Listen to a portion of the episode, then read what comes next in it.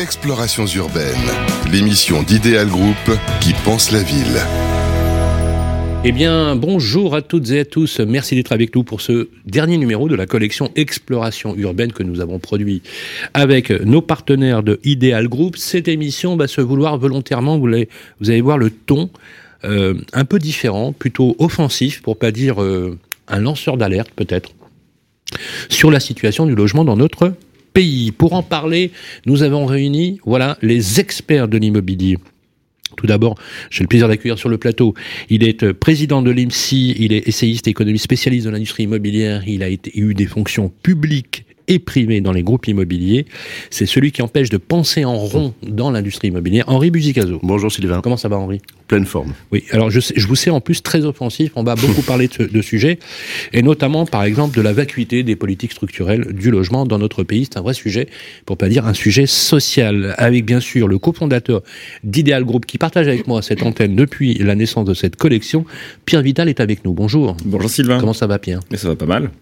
alors, vous avez le moral euh, vraiment euh, fort, mais euh, la situation est quand même pas au top du top hein, en ce moment. C'est le moins oui, qu'on bah puisse dire. nous on est euh, évidemment on est un groupe indépendant, donc euh, on- quand on a des signaux euh, faibles il y a quelques mois déjà sur euh, un marché qui se tend et qui se complexifie, euh, là on est en plein dans la crise et effectivement on a envie de, de porter aussi des messages aujourd'hui sur la situation et sur les perspectives qui sont pas très bonnes. Vous êtes d'accord que sur le fait que ces messages, on va les porter de façon offensive parce que les solutions, nous les avons. Bien sûr, elles existent, elles sont portées aussi, bien par euh, mon groupe que par la fédération des promoteurs euh, à laquelle euh, je contribue aussi au développement. Donc oui, évidemment, il y a des solutions. D'ailleurs, Il je rappelle que vous êtes le président de la Fédération de Nouvelle-Aquitaine Mhm. pour la FPI. Vous avez été aussi l'artisan de cette fameuse charte sur la sobriété foncière qui a été conclue avec une mairie qui était quand même pas simple. hein. Mhm. Euh, et d'ailleurs, on a été reçu euh, pour les clés de la ville avec Pierre Urmi qui a été euh, franchement euh, très ouvert sur, sur l'idée. Vous étiez là d'ailleurs quand on nous, est- nous y étions.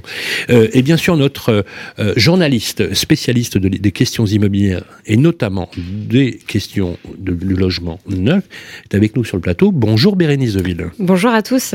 Comment ça va Bérénice? En pleine forme et vous? Ah ben écoutez, moi je suis mieux, ce serait de la gourmandise, mais on va être offensif parce qu'effectivement, avec Henri, on s'est dit que on allait justement décliner les chiffres. Je vous propose, les amis, si vous êtes d'accord, pour démarrer cette émission, c'est qu'on fasse un panorama chiffré de l'année 2022. Euh, avec vous, Bérénice, on a beaucoup de choses à voir. Quel est le bilan?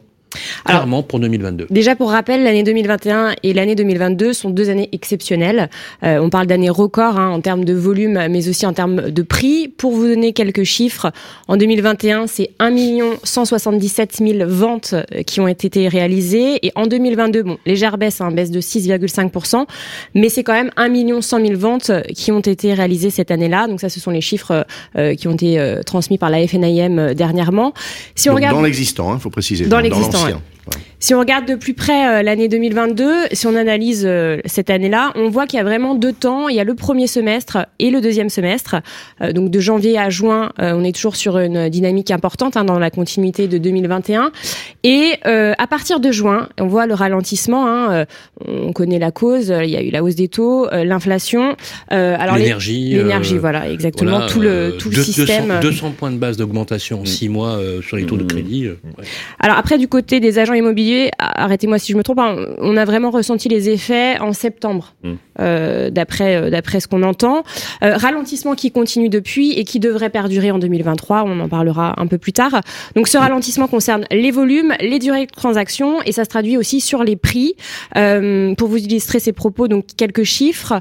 Euh, on note que les prix entre janvier 2022 et juin 2022 ont augmenté de 3,6%, euh, alors qu'au deuxième semestre de 2022, on voit qu'ils n'ont progressé que de 1% entre juillet donc et décembre. Donc on voit bien l'impact en fait. On voit un ralentissement de l'augmentation des prix. Oui, un Pour être un peu plus, l'augmentation. euh, Mais c'est précis. pas une baisse. Hein.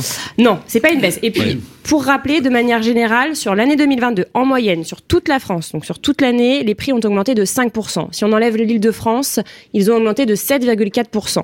Euh, après, évidemment, il y a des disparités en fonction des zones géographiques.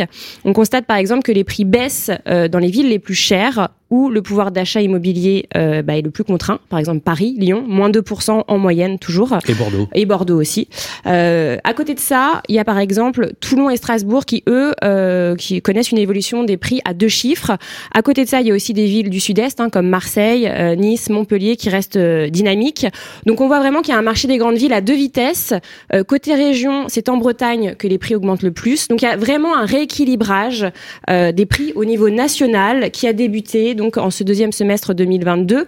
il y a des disparités aussi, et Sylvain, vous reviendrez dessus tout à l'heure, en fonction des catégories et des types de biens. voilà, on va en discuter. en tout cas, concernant 2022, je ne sais pas si c'est votre avis, messieurs, mais beaucoup s'accordent sur le fait que nous assistons à un changement de cycle du marché immobilier et certains parlent d'un retour à la normale. Je ne sais pas ce que, ce que vous en pensez. Peut-être un petit. Euh, Alors c'est vrai que sur le marché euh, purement du neuf, euh, nous on est vraiment dans un marché de pénurie. Hein. On a coutume de dire qu'on a un besoin de production de logements, alors de 500 000 logements. Tout le monde s'accorde pas sur le chiffre, mais en tout cas on est quand même très en retrait par rapport à cette production-là, avec moins de 400 000 logements cette année pour 2022.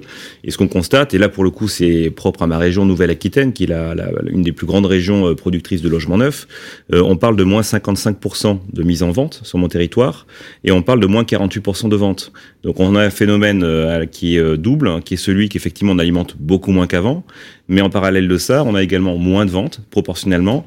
Et quand on voit l'impact euh, immédiat, il est plus sur les investisseurs que sur les accidents. Donc on sent quand même que les territoires sont attractifs, les, mes territoires sont attractifs, mais pour autant, la production, si elle n'est pas là, les clients ne peuvent pas aller sur des produits attractifs. Donc en fait, finalement, c'est une triple peine si on y réfléchit bien. Avec des taux d'intérêt et des hausses des matériaux qui vous empêchent finalement de construire et avec des, des, prix de sortie, parce qu'il y a quand même une rareté foncière qui est pas qui est pas simple.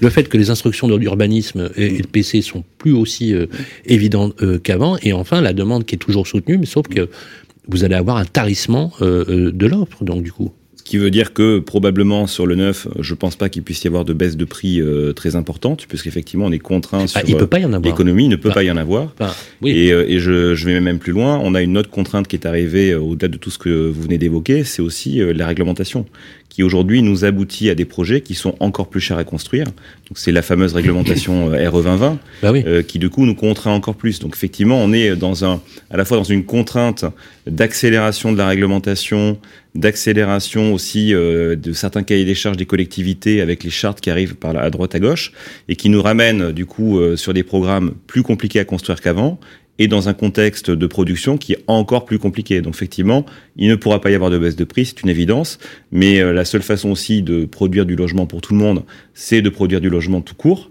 puisque le logement qu'on produit dans le neuf, c'est aussi du logement social qu'on fait en parallèle. Et quand on ne fait pas de logement neuf privé, on ne fait pas de logement ah, social. Ah, c'est clair. C'est clair. D'ailleurs, c'est vous qui aviez dit, qui aviez dit que euh, 60% de la production de logements sociaux en plus France, de 50%, plus de 50% sont faits par des promoteurs privés. Henri, est-ce qu'on est-ce qu'on assiste ici, euh, euh, comme le disait euh, Bérénice dans son analyse, euh, et on va revenir d'ailleurs sur le, sur les éléments, euh, à une régulation du marché ou pas? Non, non, non, non. non. moi, je pense que l'heure n'est plus, alors ni à l'omerta, ni à la litote. Euh, les euh, indicateurs euh, sont sombres et les premiers indicateurs qu'il faut regarder sont les indicateurs en volume. Quand on regarde les transactions dans l'existant, Bérénice en a parlé, et elle a parlé du, de l'infléchissement très très clair. Oui, en gros, depuis la mi-2022. Euh, et, et, Pierre vient de parler des indicateurs relatifs au neuf. Euh, la production neuve, le nombre de transactions, tout cela est en train de plonger. Alors moi, je fais pas partie de ceux qui disent euh, ah mais euh, finalement, on a vécu des années tellement exceptionnelles. Non, le logement, c'est un marché de besoins. Euh, on enlève les 10% d'achats de résidences secondaires, on peut estimer ça luxueux. C'est un marché de besoins. Les investisseurs, ils investissent parce qu'il y a une demande locative en face et parce que c'est bien d'investir pour eux, mais il y a une demande locative. Ceux qui euh, achètent un logement dans, dans l'ancien euh, ou qui en changent, on sait qu'il y a cinq euh, origines, on le retrouve aussi dans le neuf. Ce sont les familles qui se composent ou qui malheureusement se disloquent. Euh, ce sont les naissances, les décès et la mobilité professionnelle. Voilà, c'est les cinq causes. Alors quand on me dit, ben, on a fait un million de transactions par exemple l'an dernier, bah, c'était beaucoup, on pourrait se contenter de 800 000. Non, mais non, pas du tout. Les Français n'inventent pas leur mobilité professionnelle, ils n'inventent pas un enfant qui naît, enfin ils le conçoivent, mais euh, c'est très bien. Euh, ils, n'inventent pas un décès qui va obliger à se replier. Bon, donc non, aujourd'hui, les baisses de volume, ce sont que des mauvaises nouvelles. Après, les baisses de prix, c'est encore un autre sujet, on les a pas encore, ça pourrait être des bonnes nouvelles, c'est un autre sujet. Mais je suis désolé, quand je lis encore ce matin chez, chez l'une de, de, de, tes consoeurs, Sylvain, que j'aime beaucoup, c'est pas le sujet, mais les promoteurs redoutent une crise. Ah mais non, mais on va arrêter avec les litotes. Quand j'entends des acteurs de l'ancien, que j'aime beaucoup aussi, et, c'est pas à dominem, mais il se pourrait que... Non, non, ça y est, les indicateurs, ils sont sombres, et, malheureusement, ils hypothèquent, euh, encore plus dans le neuf, où euh, Pierre le sait, euh, un terrain qu'il va pas acheter aujourd'hui, c'est un logement qui sort pas dans 6, 7 ou 8 ans. Hein, c'est très clair. Hein. Donc on sait en plus dans quel mur, malheureusement, on, va. Voilà, donc je, pour moi, je, ne dis pas régulation, régulation des prix, sûrement, on va en reparler. ce serait bien la, seule bonne nouvelle à annoncer aujourd'hui. Alors, euh, nous avons, euh, on va euh, continuer, c'est sur le ministère de la Transition écologique qui a publié des statistiques concernant la commercialisation de logements neufs. Tout à fait. Alors, c'était le 17 février dernier. Euh, les chiffres donc sont tombés. Euh, les réservations des particuliers auprès des promoteurs n'ont cessé de décliner. Hein, vous l'avez dit, Henri, au cours de l'année. Pour vous donner une idée, au dernier trimestre euh, de 2022, il y a eu 22 500 réservations et euh, c'est à peine supérieur euh, au niveau de 2020 pendant le confinement. C'est pas croyable. Et les annulations. Mais et alors attendez, j'y viens, j'y viens. Au total, les particuliers ont réservé 110 000 euh, logements en 2022, c'est 15% de moins qu'en 2021. Alors bon, bah les, ça s'explique hein, évidemment, on connaît les causes. Euh, depuis le 2020, les professionnels, vous l'avez dit tout à l'heure, alertaient sur un, un manque d'offres, pointant souvent la frilosité, il faut le dire, des maires à signer des permis de construire. Or, je précise, que le manque d'offres entraîne forcément une baisse de la demande. Ça, Pascal Boulanger, le président de la FPI, hein, de la Fédération des promoteurs immobiliers, n'a cessé de le marteler. Il euh, n'y a pas, y a pas d'offres et il n'y a pas de demande. Il n'y a plus de demande. Voilà. Euh, alors, je précise qu'aussi, euh, euh, les réservations subissent un coup de frein parce que bah, les gens n'ont plus envie de réserver. Les acquéreurs, euh, bah, ils sont pris en tenaille entre les prix euh, de commercialisation élevés, vous en parliez tout à l'heure, mm. leur pouvoir d'achat qui se fait ronger par l'inflation, l'énergie, etc. On en parlait aussi tout à l'heure, et des conditions bancaires qui se durcissent. Donc forcément, eh ben, ils jettent l'éponge, euh, ces futurs acquéreurs. Donc les désistements aussi se multiplient et au dernier trimestre, euh, les annulations de réservation ont représenté plus de 20% du total. Ça, c'est toujours selon les chiffres du ministère. Hein. Énorme. Ce qui est deux fois plus que le, ce qu'on a habituellement. Exactement. Et il y a aussi des acquéreurs alors minoritaires parmi ces désistements euh, qui se disent, bah, qui, qui, réservent et puis qui finalement se disent, bah non, c'est pas le bon moment et qui décident d'annuler. Donc on voit vraiment un climat anxiogène pour les acquéreurs. Euh, alors il y a aussi par rapport à ça des promoteurs qui préfèrent bah, reporter le lancement de certaines opérations, euh, voire y renoncer. Hein. Cela arrive dans un cas sur cinq selon la FPI. Ils vont pas au bout. Bah Pierre, ça veut dire que vous. C'est des dossiers qu'on. Alors c'est quand même dramatique parce que quand un projet. Ils sont instruits, vous les faites pas? Ils sont instruits, ils sont obtenus, ils sont parfois euh, même purgés et puis on n'arrive pas à les mettre en œuvre parce que on a euh, un appel d'offres euh, travaux qui n'est pas fructueux et on préfère ne pas perdre d'argent que de commencer une opération à marge zéro voire en marge négative. Donc ça arrive, et je rajoute un élément euh, que, que Bérénice n'avait pas dit, c'est qu'on constate et on suit, nous, statistiquement, les obtentions de permis et les mises en chantier, qui sont deux indicateurs différents. Normalement, quand on obtient notre permis, euh, lorsqu'il est purgé, on le met en œuvre. Et donc euh, ce délai-là fait qu'il y a toujours un décalage entre les permis et, les mises en chantier. Et euh, moi, je constate sur ma région Nouvelle-Aquitaine qu'on a en général à peu près 5000 logements de décalage entre les permis obtenus et les permis mis en chantier. Là, on est passé à 10 000 logements d'écart, ce qui est énorme. Et en fait, ça veut dire quoi? Ça veut dire qu'on a des permis, mais ils ne sont pas mis en œuvre. Et ils sont pas mis en œuvre pour plein de raisons, dont la raison du coût travaux, dont la raison euh, de notre, notre vision aussi du marché en se disant si je démarre aujourd'hui et que j'ai une entreprise sur le chantier qui fait faillite, ça va me générer des coûts complémentaires. Donc les climats économiques ne nous aident pas à aller dans cette direction-là. Donc ça, c'est pour le coup de l'offre qui n'arrive jamais sur le marché. Question. Est-ce que dans l'histoire, moi je suis dans le métier depuis 30 ans, je me souviens pas d'avoir vu l'équivalent. Est-ce que je me trompe ou pas? Alors bon, je, peux arguer maintenant, et Pierre le sait, je le fais volontiers, de 32 ans euh, d'expérience immobilière, et si je rajoute la partie politique, hein, voilà, auprès de celui qui a été un grand ministre, on, arrive à 35 ans. Alors ça me fait C'était Pierre J'entre, oui, Pierre Mianuri, je cite volontiers. Euh, J'entre dans un club fermé, hein, 35 ans d'expérience, donc je la revendique. Alors je la revendique notamment parce que, comme j'ai une, une assez bonne mémoire, je dis très solennellement que je n'ai jamais euh, assisté, mais, mais mécaniquement, hein, il n'y a pas de passion là-dedans. Je, je, fais un travail clinique là. Hein. Euh, quand un médecin doit constater que la maladie est assez grave, c'est pour la surmonter, hein, on va y venir.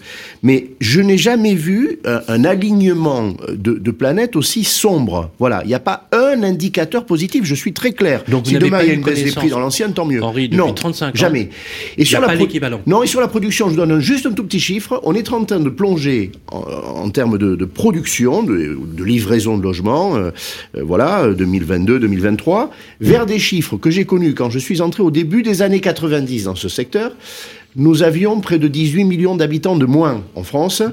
Il y a tout un tas de phénomènes qui étaient beaucoup moins forts. Euh, la décohabitation, le, le, la séparation des ménages, c'était beaucoup moins euh, important. L'immigration, enfin bref, les besoins n'étaient pas du même niveau. On avait un, peu, un tout petit peu moins de production qu'on va en afficher. Voilà, c'est pas une victoire. Hein. Il s'est passé euh, 35 ans.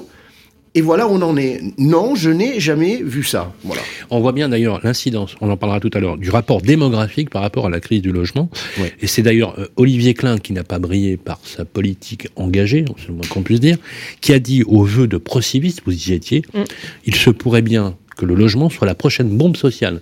Ce qui est quand même un comble. Hein, euh, à la, la FAP, à la Fondation Abbé Pierre, il s'est même repris. C'est très intéressant ce que tu dis là. Cette, cette phrase, dans la bouche d'un ministre en exercice, jamais on ne l'avait entendu. Non, ça jamais. aussi, ça fait partie des, euh, voilà, hein, des, des, faits historiques. Euh, un ministre, parce qu'il a de la modération, euh, et puis parce que jamais les circonstances ne, ne l'ont conduit, dit euh, je suis inquiet, je, je m'associe à votre inquiétude, voilà, devant la FPI, etc. Bon, là, il dit à la FAP la même phrase qu'au qu vœu de, nos amis de Procivis, et il se reprend euh, en, en, disant euh, le, la, la, la, bombe euh, à venir est même déjà actuelle. Et même déjà actuelle. Voilà. Le ministre de la Ville et du Logement ne nie pas l'actualité de la crise. Voilà. Sauf qu'il fait rien. Alors, est-ce est qu'il fait rien? Bon, euh, il n'a pas d'écoute, il a très peu de levier. Enfin, on s'en on s'en rend oui, bien compte. voilà. Je, je, pense que déjà, euh, ne, ne, ne, montrons pas du doigt. Julien euh, de Normandie est... avait au moins l'écoute du président ou l'oreille du président, oui. parce qu'effectivement, il était dans, son, dans son oui, premier c'est pas pour ça qu'il a qu'il a non, non, réussi non. le choc d'offre. Hein, non, non, non, non, euh, mais je, je, je, ne veux pas. C'est pas ad hominem, c'est un système. Euh, effectivement, c'est l'Élysée, c'est Matignon, c'est les ministres concernés. Il n'y a pas que le ministre de la Ville et du Logement. Il y a aussi Agnès Pannier-Runacher. Il y a Mm. aussi bon, il y a le Parlement. Hein, euh, la, conscience aujourd'hui collective de euh, l'exécutif et du législateur n'est pas du tout à la hauteur de la situation. Quand j'évoque, ça doit arriver souvent à, à, Pierre dans ses fonctions syndicales, avec tel parlementaire, tel euh, membre de cabinet, euh, voire tel ministre, euh, la situation, on a le sentiment que de façon impressionniste, il ne nie pas. Mais est-ce qu'on sent l'élan collectif? Alors, il y a le, C, le, le, Conseil national de la refondation, mmh. on en attend beaucoup, on verra.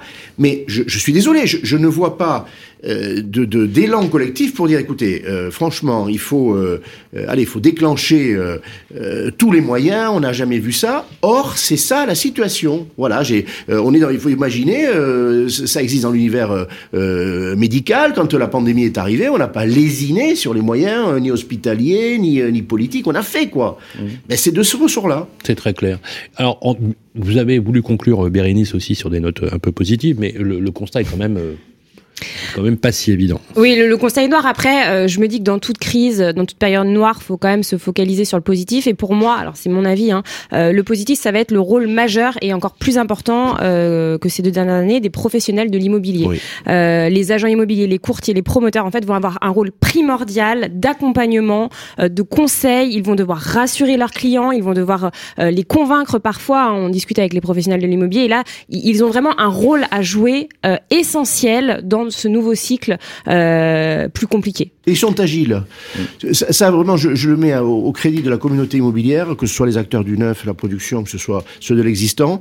Euh, c'est vrai que quand euh, j'entends des crises, on en a vu d'autres. Je prétends que celle-là, elle a une gravité particulière, mais à part ça, oui, euh, beaucoup ont traversé les crises. Il euh, y a des entreprises qui n'ont pas survécu. Hein. Je, tiens à dire ça aussi parce que il euh, y a deux, deux choses inaudibles. C'est ne parlons pas des dégâts sur les entreprises et sur les emplois. Si, il faut en parler faut en parler. Il y a les projets des ménages, ça c'est le premier préjudice. Puis il y a les entreprises. Euh, soyons très très lucides là-dessus. Je sais que Pierre il l'est pour les promoteurs. On peut parler des constructions de, de, constructeurs de maisons individuelles aussi. Euh, N'oublions pas ça.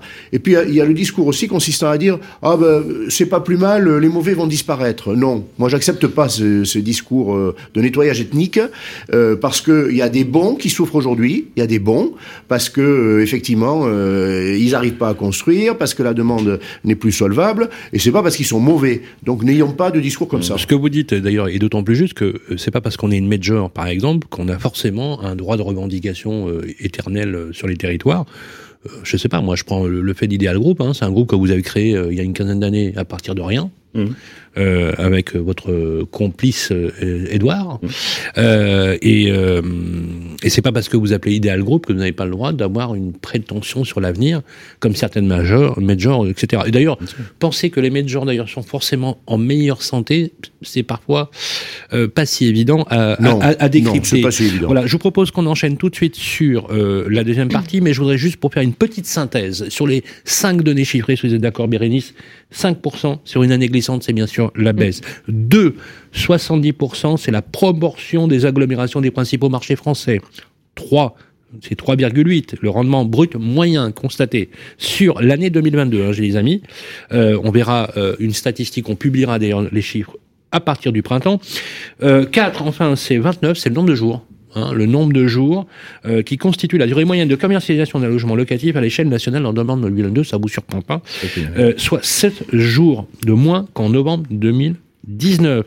Euh, c'est le signe d'une tension locative, bien évidemment, qui s'observe près des deux tiers des grandes agglomérations françaises, où là, il y a un vrai sujet euh, du, logement, et c'est un sujet euh, social.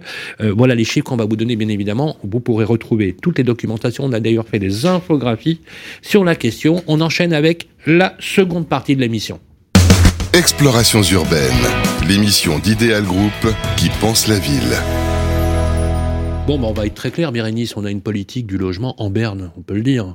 On peut le dire, oui. On peut le dire. Alors, bien évidemment, on est très poli. On dit. Euh, alors, moi, je, je, le suis un peu moins. Je dis qu'il y a vacuité. Je l'ai fait sur BFM. Je dis voilà. Euh, J'ai même appelé Olivier Klein à peut-être réfléchir à, à quitter l'hôtel de Castres, peut-être, euh, etc. Comment vous pouvez imaginer en, préambule Et j'aimerais, euh, si vous êtes d'accord, Pierre, qu'on fasse quand même euh, une option politique. Il y a quatre projets qui pouvaient être portés politiquement. Le premier projet était celui euh, d'une forme de sanctuarisation de l'amortissement généralisé, qu'on appelle le statut du bailleur privé. C'est-à-dire qu'en fait, rendre en équité euh, les principes des SCI à l'IS, par exemple à l'impôt sur les sociétés, les SCI euh, tout court, et le statut fiscal des particuliers, amortissement qui générerait jusqu'à 3% de gains de pouvoir d'achat chaque année, permettant éventuellement de recycler entre guillemets ce pouvoir d'achat pour la rénovation énergétique. Ça coûte très peu en fait à l'État quand on y réfléchit. Euh, le deuxième point, c'est la baisse de la TVA. Un vrai sujet. Euh, on en a parlé déjà sur l'antenne. Je fais toujours cette allusion et cette imagination. Quelle est la TVA sur le sucre? Elle est de 5%, puisque c'est considéré comme un produit de, de, de première nécessité. Est-ce que vous pouvez vous passer de sucre, euh, Bérénice? Eh bien oui, moi je, je, je, je, fais un régime sans sucre. Okay. Est-ce que, vous pouvez vous, est-ce que, est que vous pouvez vous passer de votre logement pour vivre avec votre euh, non, ça me, Alban Ça me paraît euh, compliqué. Voilà. Donc ça veut dire qu'en fait, on vous dit euh, empoisonnez-vous au sucre, ça vous coûte 5%, d'accord? Mais si vous voulez loger, qui est un premier besoin, qui est un besoin maslonien, bah ça va vous, va vous en coûter 20. Euh, on est d'accord euh, là-dessus. Troisième sujet, c'est celui effectivement euh, de la loi de programmation voulue, pensée, etc. Qu'est-ce qu'une loi de programmation? Ça s'assimile à une forme de rescrit fiscal ou administratif. Ça gèlerait pour vous, Pierre, mmh. une politique du logement avec notamment une sanctuarisation des dispositifs sur les six prochaines années.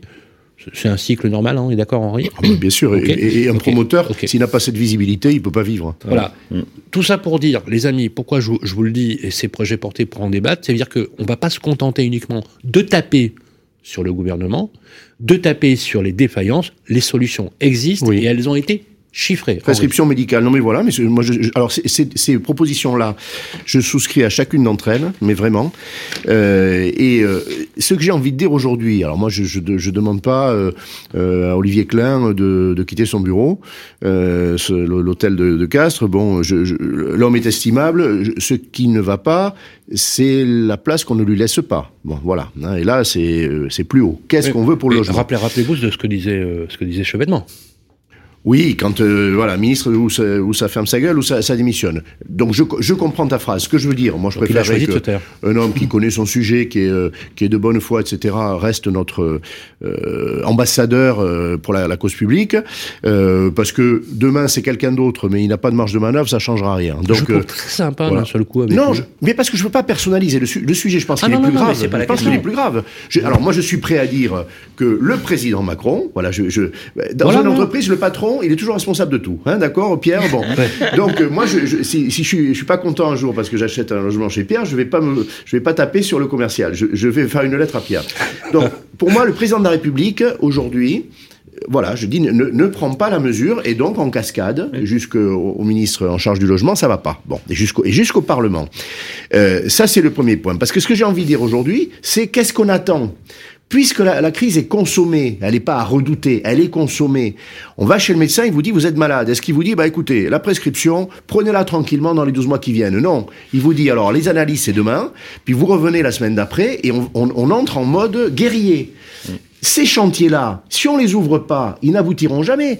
Un chantier de révision fiscale, comme le statut du bailleur, mais ça prendra pas moins de, allez, j'ai envie de dire une année, jusqu'au vote définitif de la loi de finances pour 2024. Mais qu'est-ce qu'on attend? On, on, s'en parle, c'est un sujet de débat. Maintenant, on dit oui, vous avez raison. Bon, euh, la loi de programmation, euh, des parlementaires, le ministre dit oh, c'est une bonne idée, ça, ça, ça, ça mais faisons-le.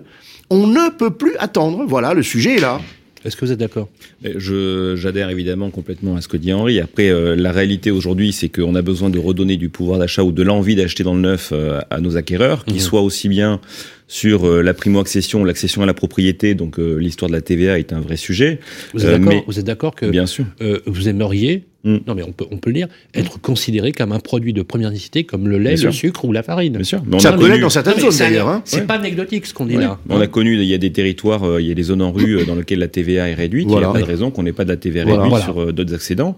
On a connu aussi par le passé le passe foncier, qui est un dispositif intéressant qui jugulait une TVA réduite et un financement ad hoc euh, long terme euh, intéressant. Donc tout ça, c'est des dispositifs qu'on a expérimentés dans le passé, qui fonctionnent et euh, qui sont aujourd'hui nécessaires et qui viennent contrebalancer une situation de financement qui est complexe. Mais quand on vous reproche, pardonnez-moi, hein, quand on vous reproche, vous les promoteurs, mm. d'être sous perfusion fiscale avec du Pinel, du, des, des dispositifs qu'on a connus, est-ce que c'est un faux procès qu'on vous fait? Oui, c'est clairement un faux procès parce que du coup, nous, la production dans le, la, la, pure fiscalité, comme vous l'évoquez, elle est extrêmement réduite. Aujourd'hui, mmh. euh, on a quand même plus de 50% euh, au niveau marché euh, national d'accession à la propriété. Et quand on n'est pas sur l'accession à la propriété, il faut quand même savoir que le dispositif Pinel, qu'il soit Pinel ou Pinel Plus, apporte une solution sur le locatif de très bonne qualité, avec des loyers réduits. Est-ce que vous en profitez pour augmenter? Non, mais on va dire les choses comme elles sont. Est-ce que il n'y a pas d'opération, et on le voit actuellement, on est auditionné... Vous faites payer l'avoir fiscal ou vous faites payer l'avantage fiscal à Pas du tout, on est aujourd'hui auditionné par la Cour des comptes sur le dispositif. C'est en cours, on fait visiter des opérations sur les différents territoires pour montrer des résidences à connotation Pinel. Il n'y a pas un opérateur aujourd'hui en France qui fait un immeuble qu'on a pu le faire dans le passé dans des mauvaises périodes à l'époque du Robien et du Borloo. Il n'y a pas d'opération mono Pinel. Il y a des opérations qui sont mixtes, dans lesquelles on a de l'accession à la propriété, primo, secondo. On a des attiques, des logements de haut niveau et de grande qualité qui vont pour l'accession secondo-accédant.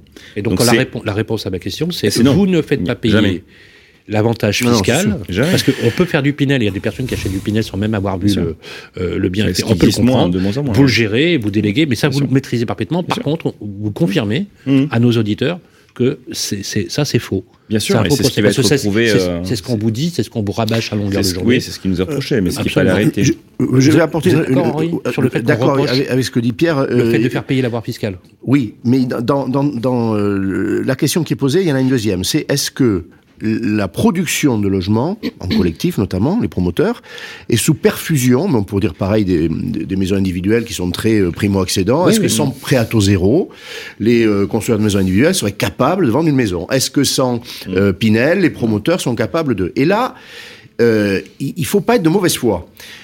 Depuis très longtemps, puisque l'investissement euh, locatif est soutenu depuis Pierre Méhaignerie, voilà, donc on en revient à Pierre Méhaignerie, 1986, de façon euh, ininterrompue. Pour l'accession à la propriété, ben, il y a d'abord eu, le, le- pour les plus anciens d'entre nous, le prêt d'accession à la propriété, le PAP, puis ensuite le, le- PTZ. Bref, il y a toujours eu des boosters, des, des perfusions, tout ce qu'on veut. Mais pourquoi on a, on a pris ces amortisseurs? Parce que on a été incapable de maîtriser le coût du foncier. Euh, c'est l'origine de tout, qu'on a été incapable de maîtriser la fiscalité de droit commun, et finalement, on donne euh, ce qu'on appelle des niches ou des, ou des aides ou des, pour euh, compenser et pour atténuer la douleur. C'est-à-dire qu'on ne soigne pas le malade, Exactement, comme chez un médecin, je prends cette métaphore, elle est, elle est claire pour tout le monde. Bon, et puis mon père était tout bib, alors ça m'est naturel. Franchement, tout le monde sait, par exemple, quand on a une inflammation, on peut prendre des anti-inflammatoires. Ça ne soigne pas la cause. Alors on va en prendre toute sa vie. La cause, c'est un problème mécanique, c'est ceci, c'est cela. On en est là. Et on rajoute, et alors on, on s'indigne plus que jamais, hein, mais tous les 5 ans, tous les 3 ans, on dit, enfin, ces gens-là, ils sont bien gentils, on va leur enlever la perfusion. C'est ça. Mais ça. À mais à l'origine. Chaque changement d'exécutif remet en cause. Mais évidemment. Fois, ça vous donne un une visibilité extrêmement. Comment voulez-vous que euh, un promoteur serve une, une- une- un rendement locatif aller autour de 4 ou 3, 8 ou 5, peu importe des périodes, euh, qui va être corrigé de la fiscalité si le terrain sur lequel il construit euh, prend 50 ou 60% euh, du, du, euh, du coût de production, aujourd'hui en plus les matériaux, c'est-à-dire que si on fait les pieds au mur, il s'en sort pas. Et tout ça avec 20% de TVA. Et donc on dit, on dit à l'acquéreur, ne vous inquiétez pas, vous avez un allègement fiscal. Mais oui, euh, vous devriez ne pas en avoir besoin. On ne devrait pas avoir besoin d'anti-inflammatoires et d'amphétamines. Si on, on était dans un monde idéal, à la limite, dire. vous dites à l'État, laissez-nous Oui. tranquille, on sait faire. Hein, En fait, c'est ça. Mais c'est pas le cas. Non, c'est pas C'est le pas cas. le- Il faut quand même savoir aussi qu'une opération immobilière, quand on la démarre, on la démarre selon des règles qui sont censées être préétablies. Donc c'est euh, des règles d'urbanisme, c'est des règles de pourcentage de logements sociaux. Et euh, quand on négocie notre foncier, on le négocie sur ces bases-là.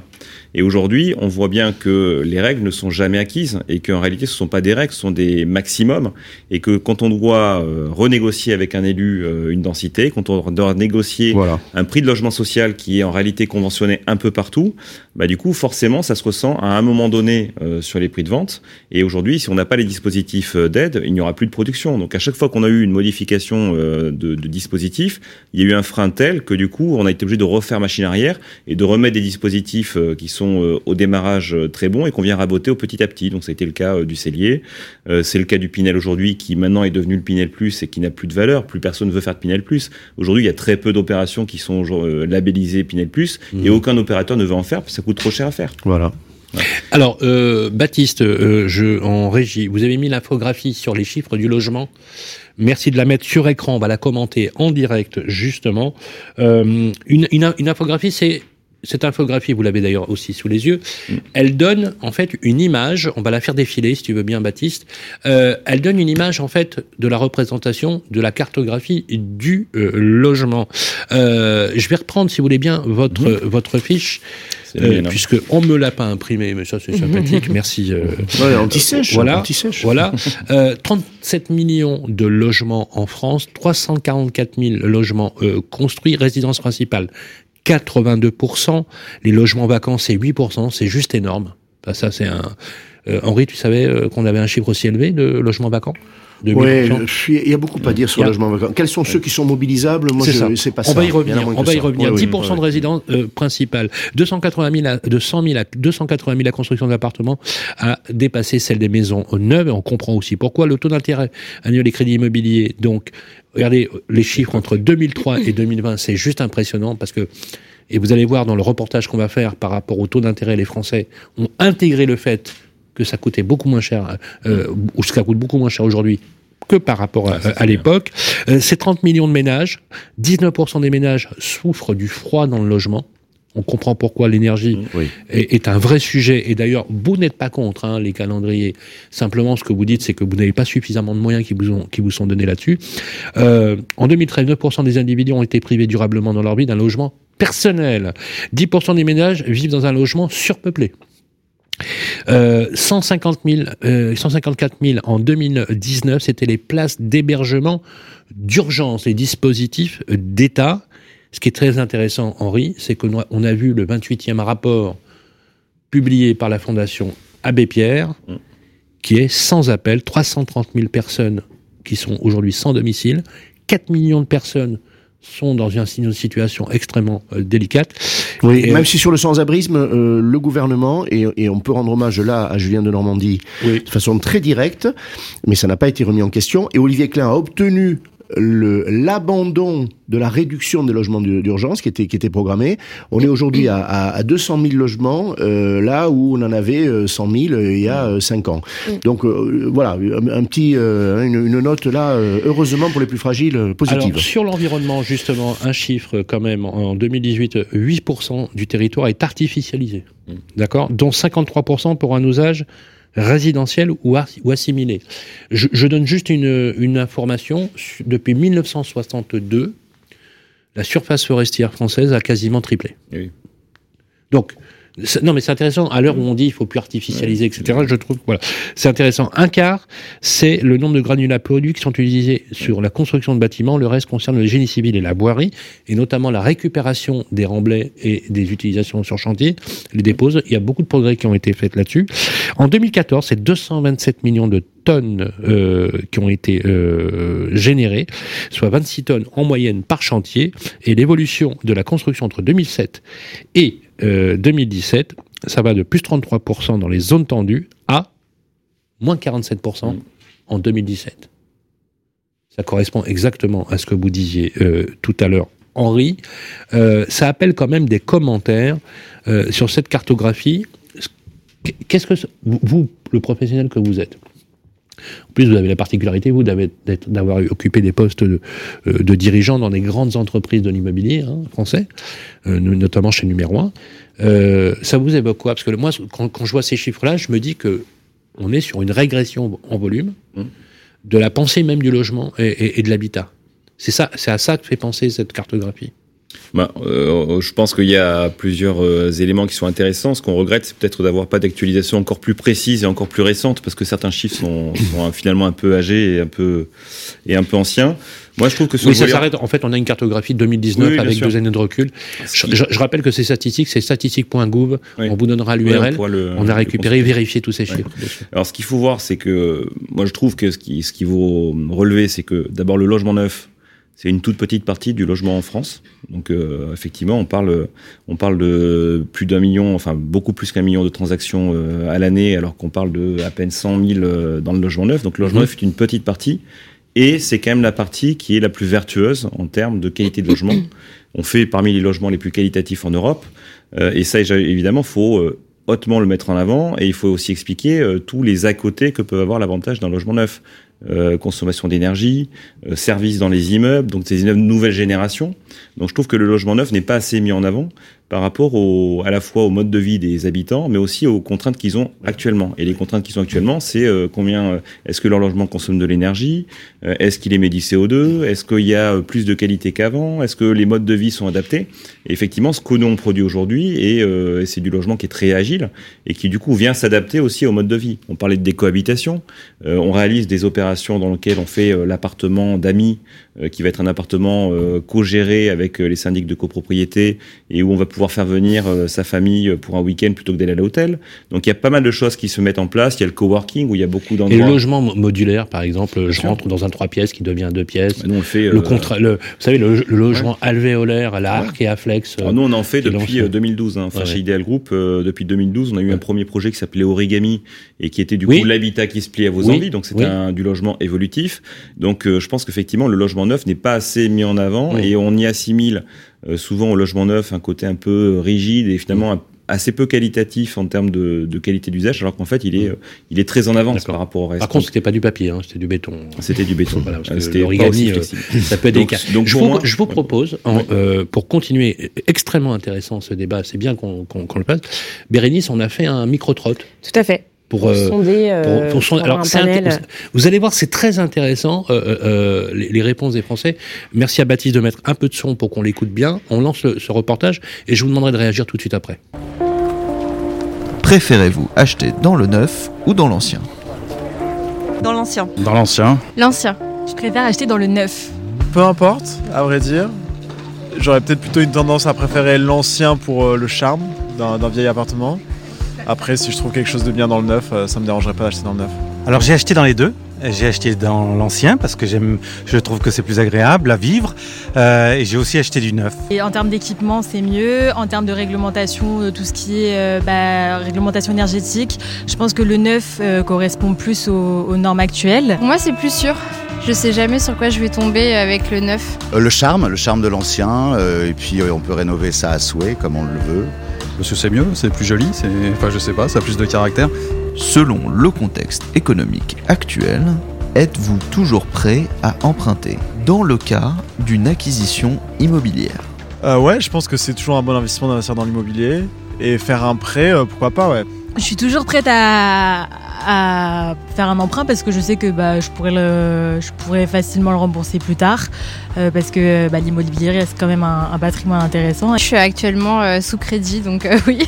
je préfère euh, acheter que louer. Au moins, je sais que c'est un bien à moi. Si on pouvait faire un prêt, on, on achèterait plutôt dans l'ancien, malgré qu'on ait investi dans du neuf, euh, dans du Pinel dernièrement. Alors le contexte économique actuel, il n'est pas si mauvais, même si euh, beaucoup se plaignent effectivement d'un contexte économique. Euh, j'ai un âge qui me permet de savoir que les emprunts immobiliers, euh, quand moi j'ai commencé, c'était euh, euh, autour de 10%. Donc aujourd'hui, quand on est même à 3,5%, euh, ça reste bon marché entre guillemets, même si c'est vrai que ça, ça augmente le poids des remboursements.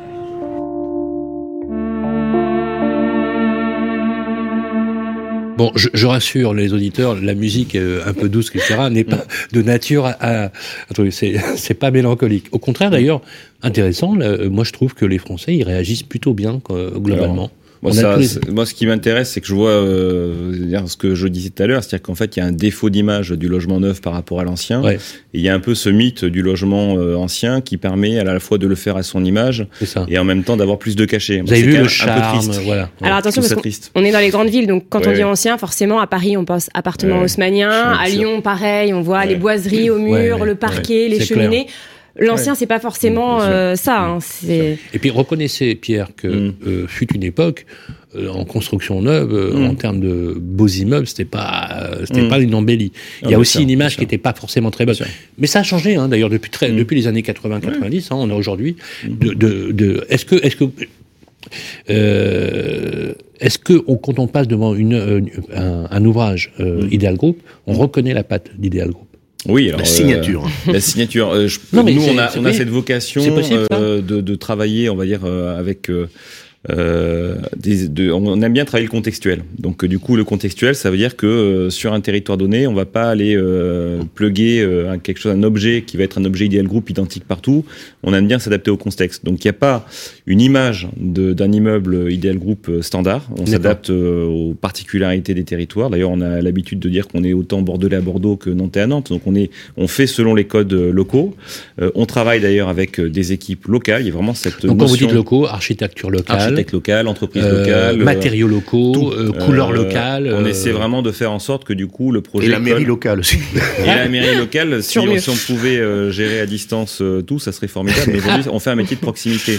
Et d'ailleurs, c'est un métier qu'on dit souvent qu'on ne peut pas délocaliser. Ah, mais c'est même pas délocalisable. c'est non délocalisable. Donc nous, on a la, la patte, on va dire, c'est plutôt le soin qu'on apporte à l'usage. Donc c'est pas voilà, sur l'image, on va être vraiment euh, dans l'esprit de ce qui se fait. Par contre, ça va être l'usage. Donc on va travailler sur euh, toujours ben, les avantages du neuf, les espaces extérieurs, euh, la technologie qu'on peut embarquer dans le bâtiment euh, à l'usage du client, euh, donc les seniors qui vont vouloir de l'ascenseur. Donc on essaie d'apporter des solutions qu'on ne retrouve pas dans l'ancien. Le parking, qui est un élément qu'on retrouve dans toutes nos résidences et qui est imposé par le PLU. Mais du coup, il y a le neuf, pour moi, vraiment de grande qualité. Avec borne électrique. Avec borne électrique, quand le SDIS, quand les, les pompiers ne l'interdisent pas, puisque des, maintenant les Comment pompiers nous l'interdisent sur certains territoires et nous disent si vous le mettez, il faut mettre des sprinklers, donc il faut mettre des systèmes de int- anti-incendie euh, extrêmement coûteux. Non, mais ça mérite une émission. Hein. Ah, On Ah, parle tous les jours de véhicules électriques. Je vous sujet, mets au défi de regarder ce qui se passe pour l'installation dans les immeubles existants, voire dans le neuf de bornes électriques. Ça Ouais. mérite une émission. Ah mais c'est extrêmement euh,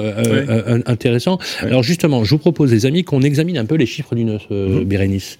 Euh, les notaires ont publié euh, leurs chiffres. Euh, alors c'est une, source euh, extrêmement intéressante. Le 15 décembre 2022, ils ont publié leur bilan annuel, euh, volume de transactions bien évidemment en en baisse, mais et aussi une, une hausse des prix, c'est-à-dire un ralentissement euh, euh, de la hausse. Euh, euh, ju- juste quelques chiffres, on, on le voit, hein, 30 septembre 2022, c'est- c'est 1 133 000 transactions qui ont été enregistrées sur l'ensemble du territoire sur 12 mois glissants.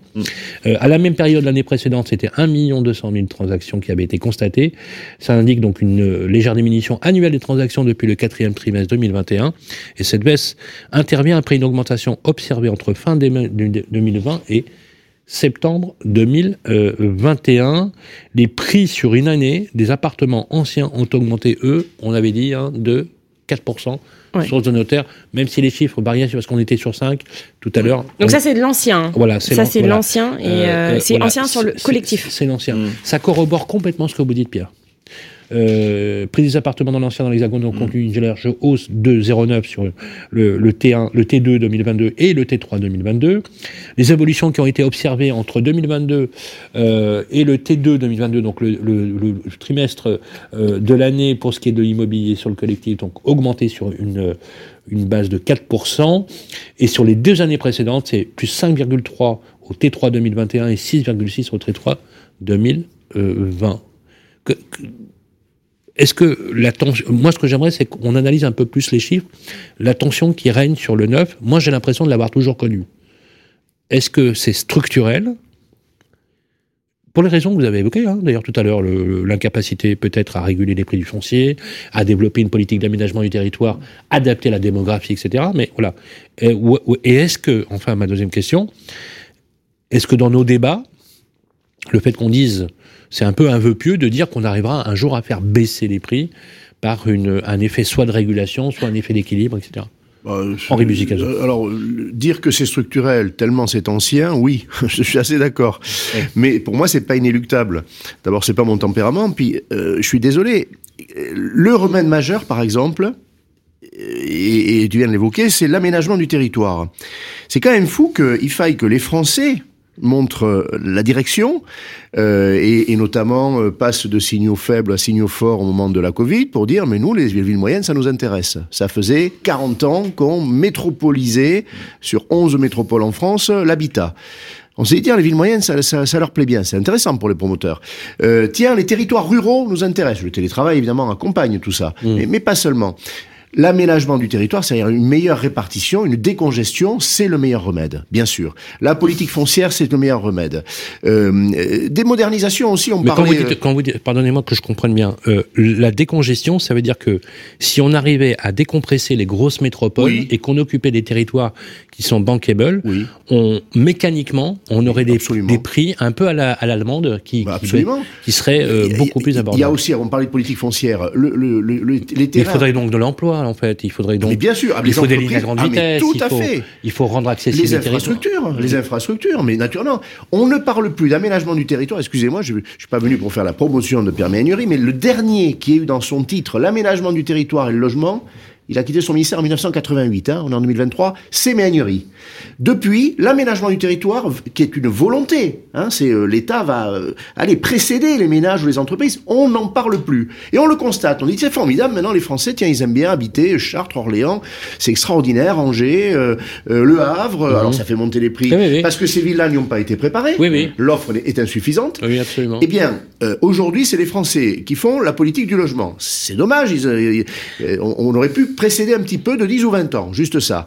Euh, oui, il y a des façons de faire baisser le foncier. Oui, il y a des façons de faire que l'offre, elle serait pas à 350 000 logements par an, mais à 500 000, euh, parce qu'on a besoin de ce renouvellement.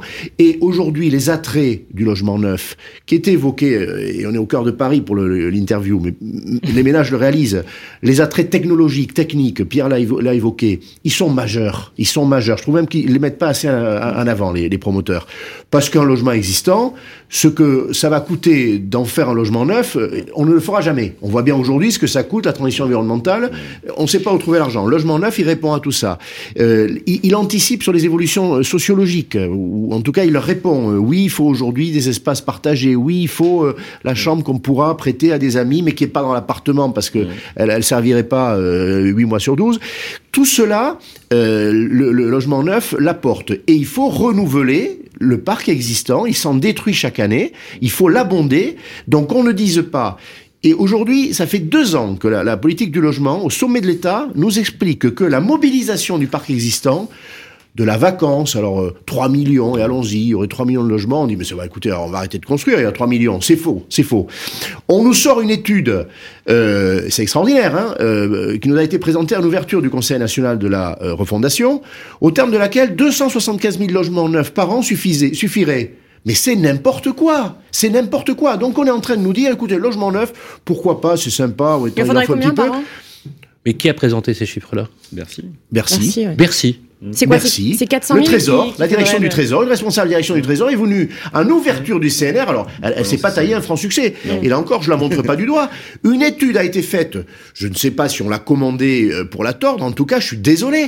Mais il y a une source en France qui dit que euh, on construit trop de logements. Faut oser, hein. Et puis il y a euh, 500 sources qui disent euh, euh, non, il en faudrait un peu plus, beaucoup plus ou euh, passionnément plus. Il y a une source. Comment on peut dire ça? Et donc aujourd'hui, le discours, il est terrible. Il consiste à dire euh, en majeur euh, tout sur le logement existant, et je l'aime, un logement existant, mais il faut arrêter de dire qu'il peut tout, tout, euh, tout satisfaire. Et le logement neuf, bah, euh, d'abord, euh, ça va pas avec le ZAN, et puis, euh, et puis c'est cher, et puis bon, euh, non, c'est pas très important, ce n'est qu'un pour cent euh, du parc. Mais il faudrait que ce soit 2% du parc, et on en a besoin.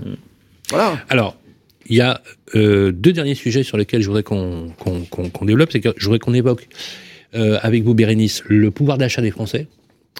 Euh, ça, c'est un vrai sujet. Et enfin, euh, pour finir sur une note très positive, vous avez créé, et d'ailleurs j'étais là au lancement, puisqu'on l'a lancé, il me semble, euh, au CIMI. Euh, alors c'est superbe, hein. Euh, il y a un site internet, c'est caractère. C'est de bonne facture.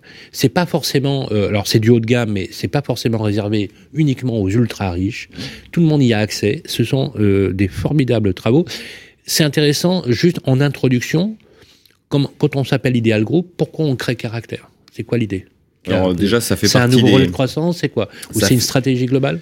Ça fait partie. euh, on a toujours eu euh, vocation à être présent sur euh, la diversité des, de l'immobilier et on a travaillé donc sur le résidentiel. On fait du tertiaire aujourd'hui, on fait de la résidence service.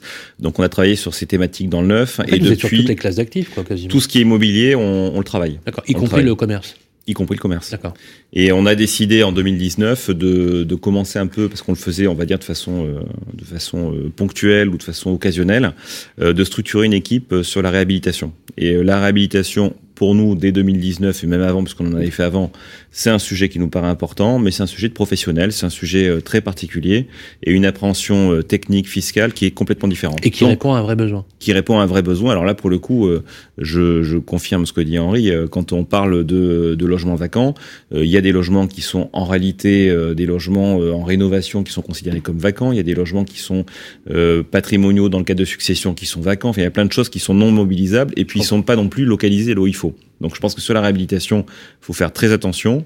Il faut pas euh, penser que effectivement, même si la, la- la législation nous l'impose, que les gens vont investir massivement dans la rénovation parce que c'est très compliqué, ça coûte très cher et on a également besoin sur ce métier-là d'avoir euh, un accompagnement fiscal qui existe. Donc il y a des dispositifs propres, le déficit foncier, il y a le Malraux, Et il y a qui vous permet de sortir des opérations. et qui permet de sortir des opérations qui sinon ne sortiraient pas. D'accord. Et dans, clair. un dans des volumes qui au niveau national sont pas du tout à Mais en l'échelle fait, du c'est doublement vertueux parce que vous, investissez aussi dans des lieux où les mairies, les collectivités locales sont très ennuyées parce qu'elles n'ont pas les moyens de le faire. Bien sûr. Donc finalement, ces dispositifs répondent à la fois à une demande Mm. de revitalisation du cœur de ville, parce que parfois ce sont des immeubles de, de facture magnifiques, facture, euh, des fois même classés, des fois même euh, Mm. effectivement euh, préservés, mais il y a besoin d'investir. Donc, et, et à côté de ça, les usagers ont un avantage fiscal pour pouvoir finalement Ils investir. ont un avantage Donc c'est fiscal vertueux. et on reconstruit du logement Et ça- et locatif ça loge. souvent de bonne qualité. Et ça loge bien sûr. dans de bonnes dans de bonnes qualités. Avec On va parler loyers, hein. maintenant du, du pouvoir d'achat justement pour corroborer les éléments.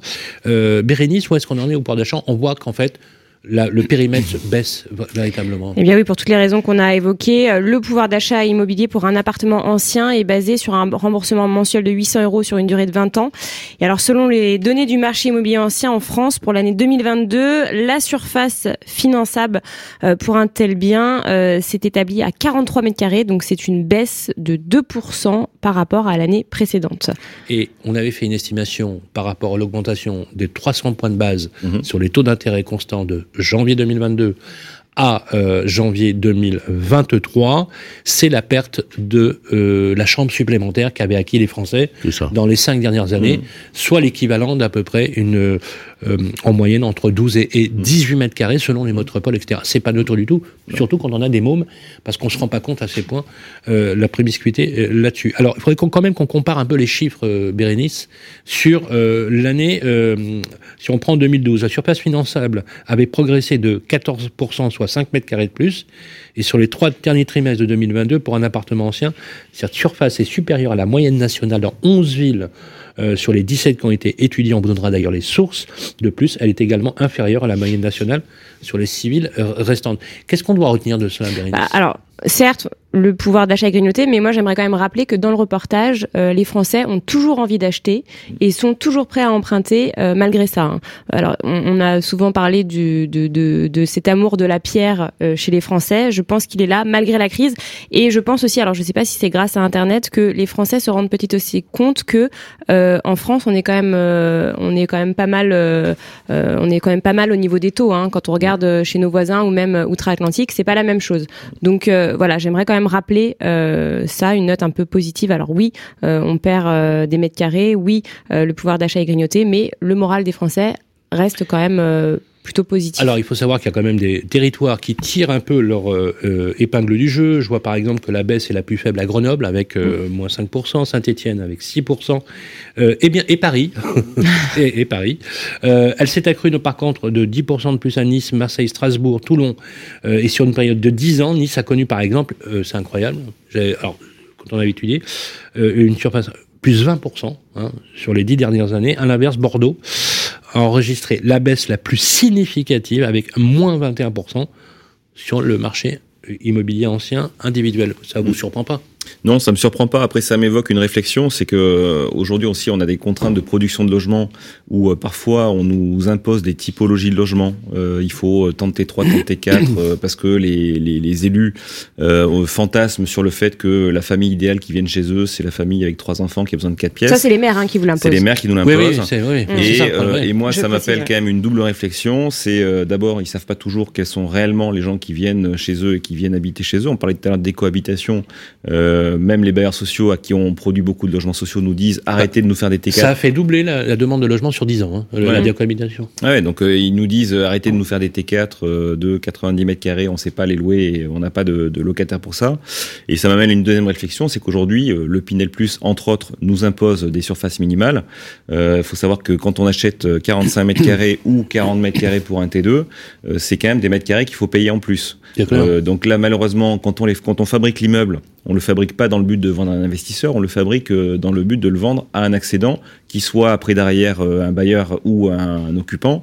Donc moi, je trouve quand même que c'est hallucinant qu'on puisse euh, ne pas juger la qualité d'un logement sur son agencement, mais qu'on le juge sur sa surface. Ouais. Donc ça, c'est des éléments qui, Ah oui, pour moi, sont inflationnistes aussi sur euh, la capacité d'emprunt. Donc Et le Pinel pas- Plus est mal ficelé selon vous? Pour moi, il est complètement mal ficelé. Il est euh, d'abord extrêmement compliqué à mettre en Ouais. place. Ça demande de, de respecter la, la réglementation euh, RE 2020, objectif 2025.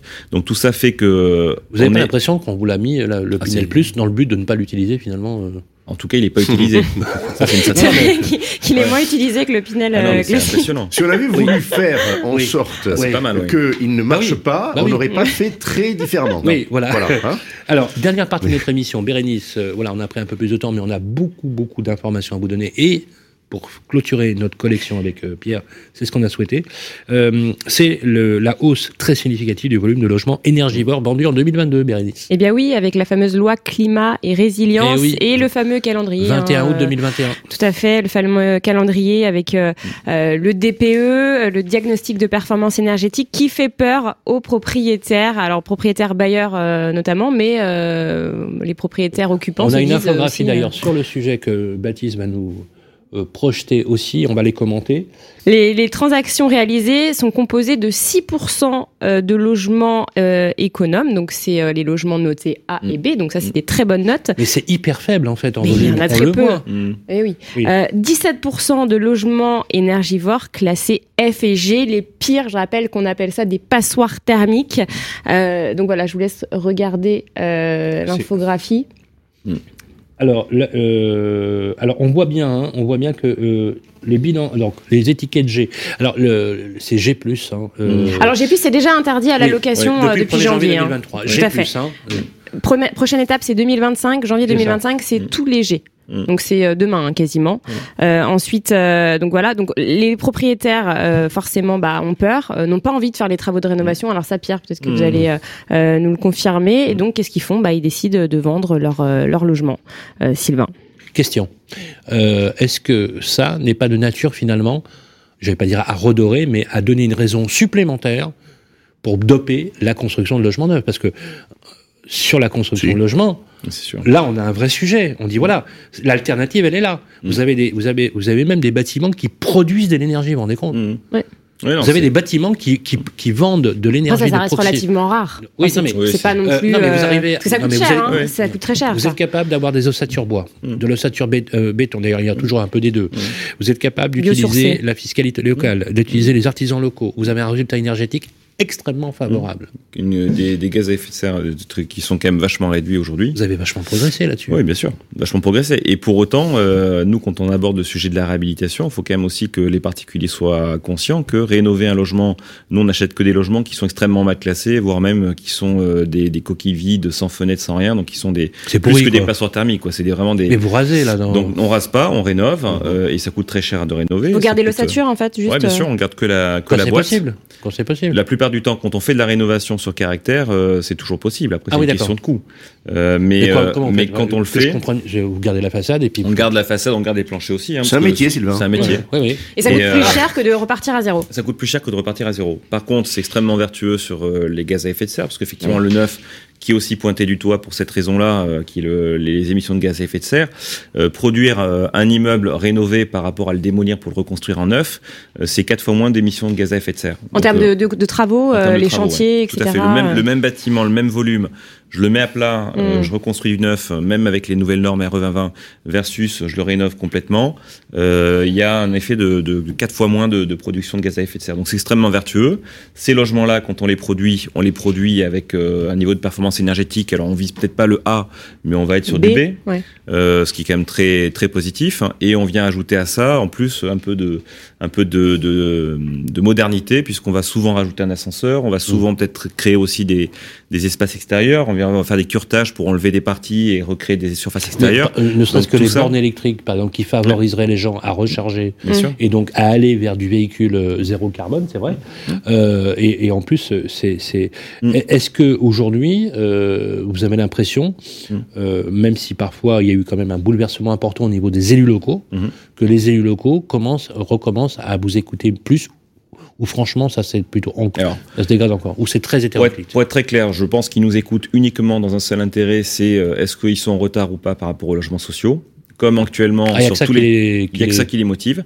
Comme globalement, partout sur le- tous les territoires, on est en manque de production de logements neufs, ben, du coup, on est en manque de production de logements sociaux. Parce que clair. on est, comme je le disais tout à l'heure, on, on contribue à 50%, plus de 50% à la production de logements sociaux. Donc, on est écouté sous ce prisme-là, ce qui est quand même dommage. Euh, sur la réhabilitation, le sujet, il n'est pas du tout le même. Sur la réhabilitation, on est toujours accueilli de façon très positive. Un élu qui a un immeuble qui est de mauvaise qualité ou euh, délabré ou squatté, il est toujours content de voir arriver un opérateur qui vient rénover. Donc, aller sur ce segment-là, c'est aussi une façon de sécuriser notre développement Et puis, euh, et de- du coup de valoriser et un aussi quartier, valoriser euh, un quartier, euh, créer du flux, avoir aussi euh. de la visibilité parce que les droits à construire ils sont euh, ils sont visibles, hein, ils sont devant nous.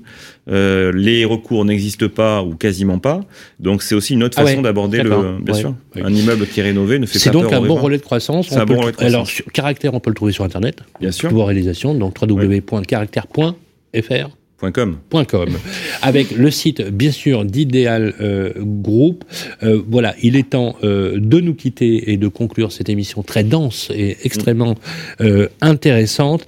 Et, et donc ainsi s'achève la collection d'exploration urbaine. Nous avons fait six numéros. Vous revenez quand vous voulez. Hein. Je reviendrai avec pour parler avec J'espère que nous renouvellerons effectivement l'expérience extrêmement intéressante. Nous étions un peu partout. Vous avez d'ailleurs, il faut le dire, et on, on vous en remercie, été précurseur dans votre votre métier, parce que vous êtes le premier promoteur immobilier à avoir créé une collection, justement, coproduction. C'est pas de la pub hein, qu'on a fait, c'est vraiment une construction euh, thématique avec euh, euh, nos partenaires. Je voudrais qu'on remercie, qu'on vous remercie, bien sûr, vous, Pierre Vital, que j'aimerais aussi qu'on vous remercie vos équipes, notamment euh, notre Alice Romano, directrice de la communication, euh, l'ensemble de vos équipes, également Jean Baritou qui avait participé à notre émission de lancement de Caractère, donc toutes les équipes, votre fidèle complice Edouard, s'il nous écoute, il nous écoute hein, normalement, voilà, euh, qu'on accueillera déjà, j'espère, un, un jour sur le plateau avec grand, grand plaisir.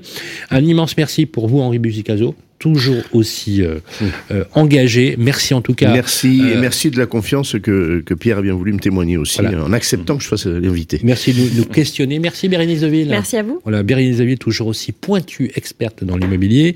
Merci à Baptiste euh, Plouchard, de notre côté, voilà, qui a fait de la jonglerie visuelle avec l'ensemble des équipes de Radio Imo, Jason, Karine, l'ensemble euh, des équipes. Merci à toutes et à tous, puisque sans eux, le programme n'existerait pas. Portez vous bien, prenez soin de vous. Je vous donne rendez-vous, si vous y êtes, au MIPIM.